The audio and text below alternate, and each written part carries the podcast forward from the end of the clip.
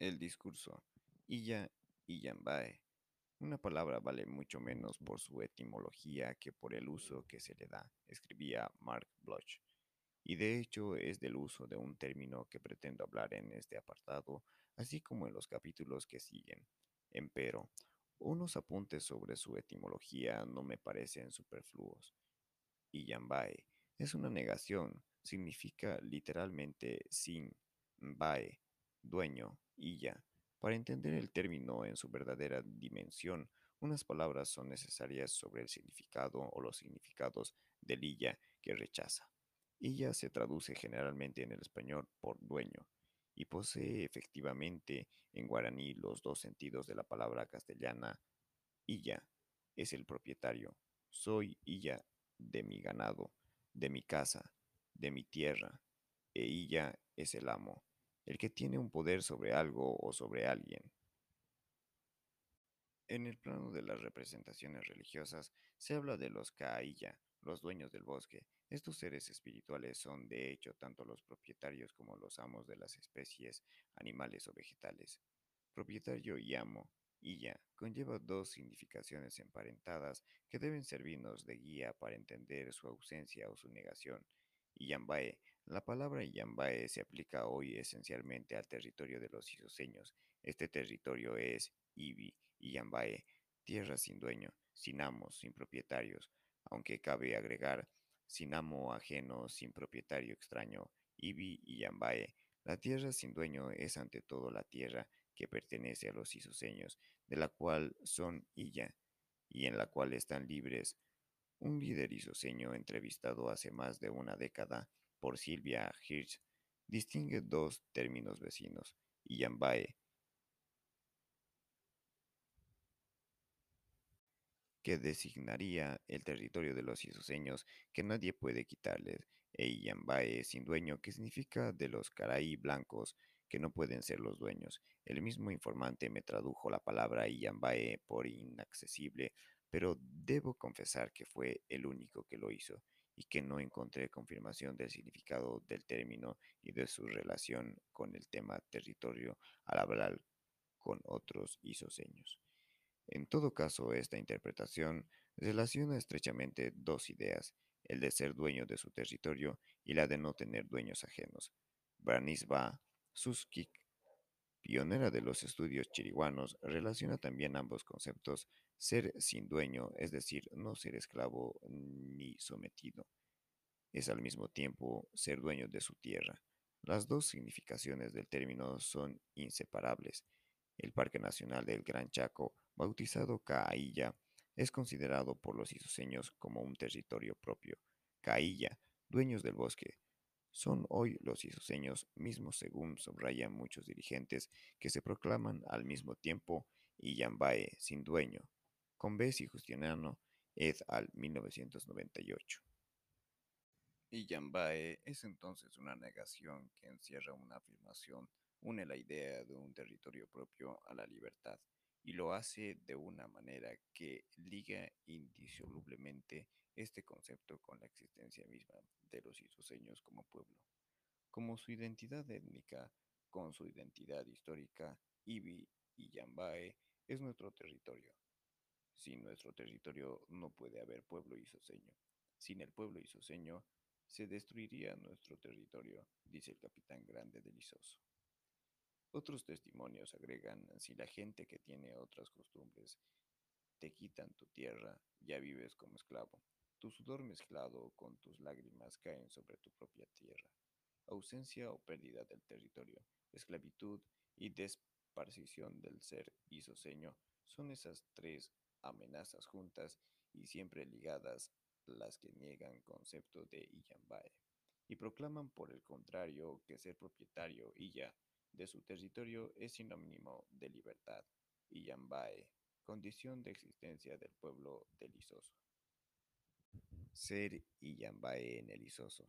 Para el antropólogo y el historiador, un paralelo evidente se impone entre la tierra sin dueño de hoy y la tierra sin mal, que posiblemente buscaban los antepasados de los chiriguanos al migrar al occidente desde Brasil o Paraguay.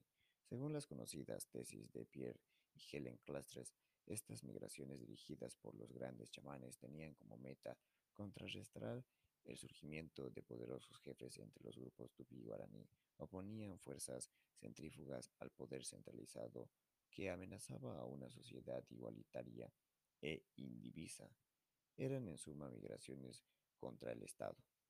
El impacto real del discurso Yambae, a la vez político, identitario e histórico en boca de los isoseños contemporáneos, se revela cuando se sabe que ellos son para los Aba, unos tapi, es decir, su ex esclavos. Todos los chiriguanos son, lo hemos dicho y lo reiteramos, a menudo fruto del mestizaje entre grupos migrantes guaraní y grupos chané utilizados como esclavos, tapi, pero el Isoso, más que otras zonas chiriguanas, mantiene viva su herencia chané. Más que mestizos, los isoseños son los descendientes de chané guaranizados, por cierto, pero que se refugiaron muy temprano en la zona para escapar primero de sus amos Aba y luego de los primeros colonos europeos. Sin embargo, siguen siendo tapi, con qué ironía y desprecio. Para sus vecinos Aba, tierra sin mal o tierra sin dueño, el Isoso es así desde sus orígenes un refugio contra la esclavitud. Pero ahí donde acaba, y de manera bastante abrupta, el paralelo es cuando se advierte que Iyambae en el Isoso es también o es primero el apellido de la dinastía de la familia real, a la cual pertenecen todos los dirigentes contemporáneos. Iyambae es el nombre de la familia verdadera, real, de los grandes, que desde al menos 150 años se transmiten el poder de padre a hijo o de tío a sobrino. Iyambae en el Isoso es un apellido que conlleva una nobleza reconocida, sino aceptada por todos. Es el apellido de lo que llamé una casa, en el sentido que Levi-Strauss dio al término refiriéndose a las casas nobles de la Europa medieval. Es un apellido que implica un poder político afirmado, fuerte, hereditario, un estatus aparte y por encima de los demás, un modelo en suma algo contrario al jefe sin poder, sometido a la sociedad que retrató Pierre Clastres. Y Yambae en el Isoso es simplemente ser y ya. Los dirigentes isoseños contemporáneos reclaman su sangre y Yambae son herederos del poder porque pertenecen a la familia o a la casa real. Reclaman la ideología Yambae que los distingue de los demás chiriguanos o guaraní. La caracterización de la familia dirigente como Yambae ha sido incorporada en los niveles simbólicos y discursivos. La apropiación del término es un marcador étnico de los isoseños utilizan para diferenciarse de otros grupos étnicos. En esta perspectiva, el discurso contemporáneo de los isoseños representa desde un punto de vista histórico un vuelco o un giro total susnik, quien hace de Yambae el etos étnico chiriguano lo considera como el exacto opuesto del concepto de tapi. Su reivindicación actual por los isoseños es una revancha hacia los Aba. También es una afirmación de futuro, cuando el discurso se dirige a antropólogos nostálgicos de la tierra sin mal, o a instituciones de desarrollo seducidas por el ideal de libertad e incluso de igualdad, que encierra, según ellos, el concepto de sin dueño. Hacia adentro, sin embargo, la palabra tiene una resonancia radicalmente opuesta.